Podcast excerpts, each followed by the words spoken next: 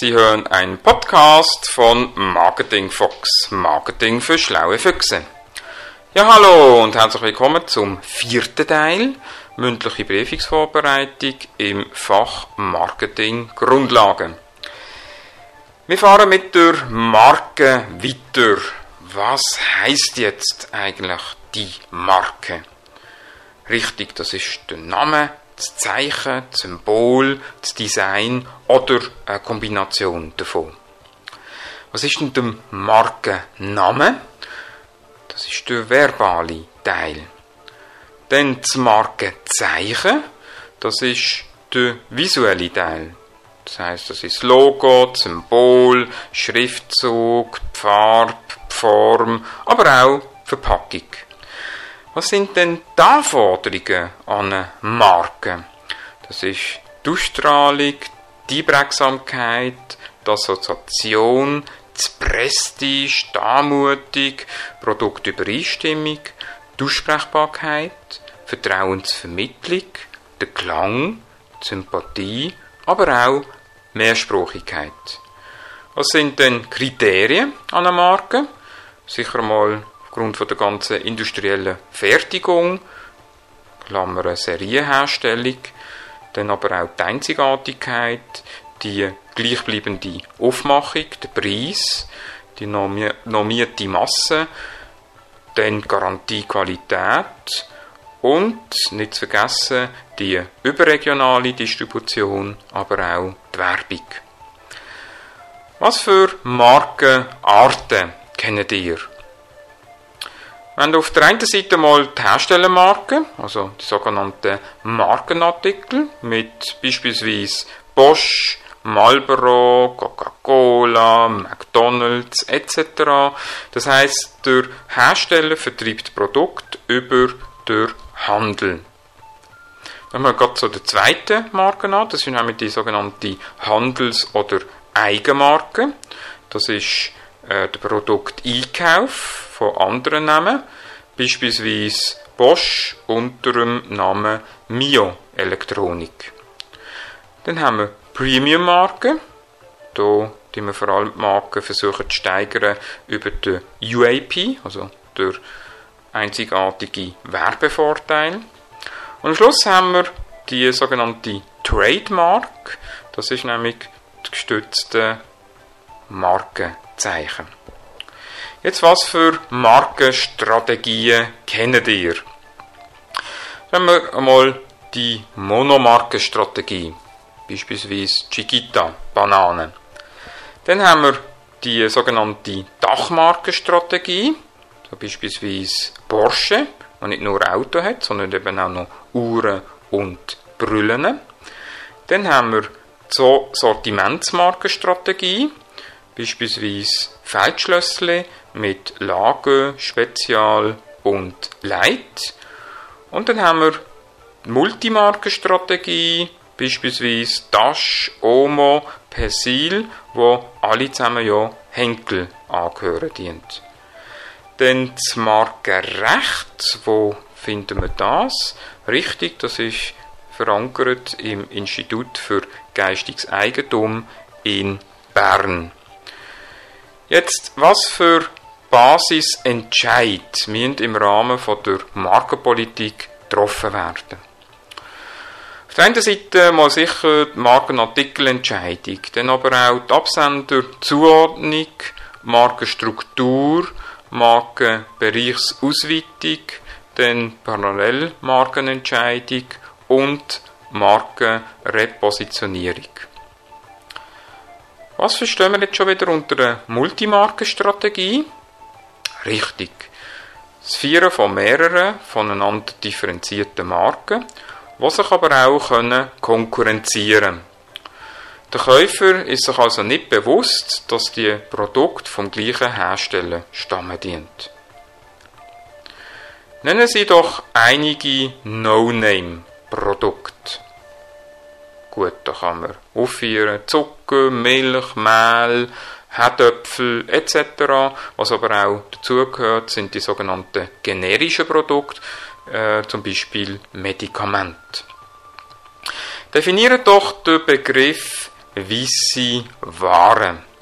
Jawohl, das sind namenlose Produkte, die Besonderheit meistens ihre weiße Verpackung haben.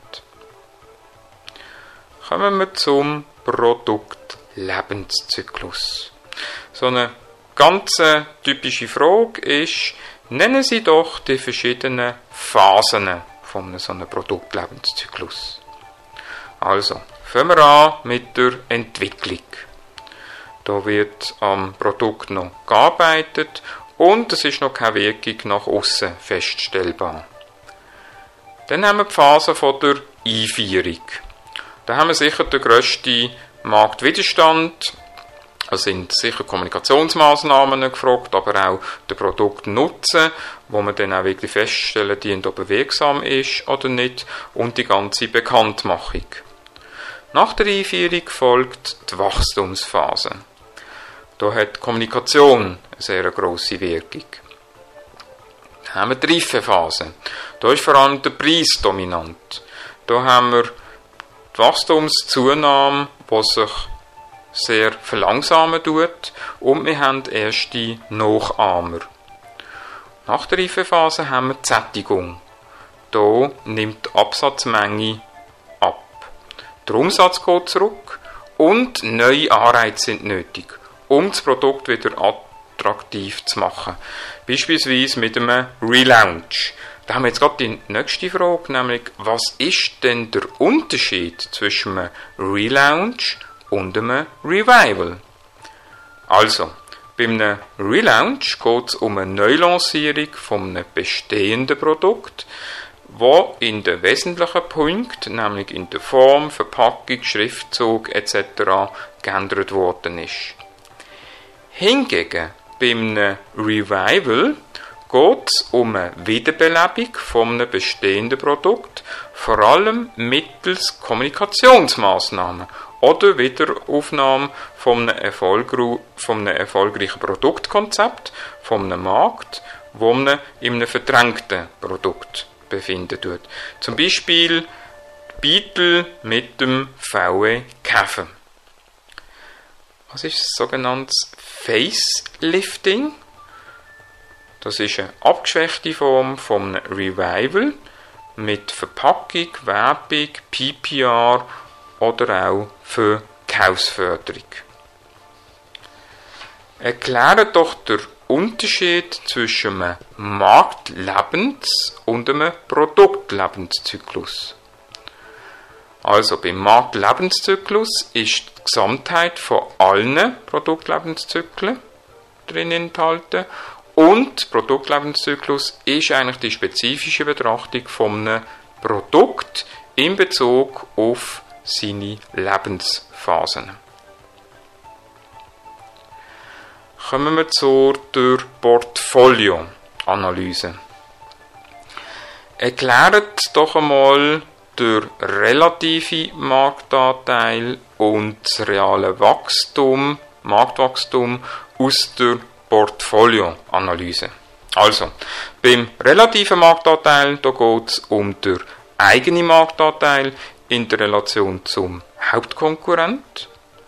Und beim realen Wachstum geht es um die reale Zunahme vom Marktvolumen im Zeitvergleich.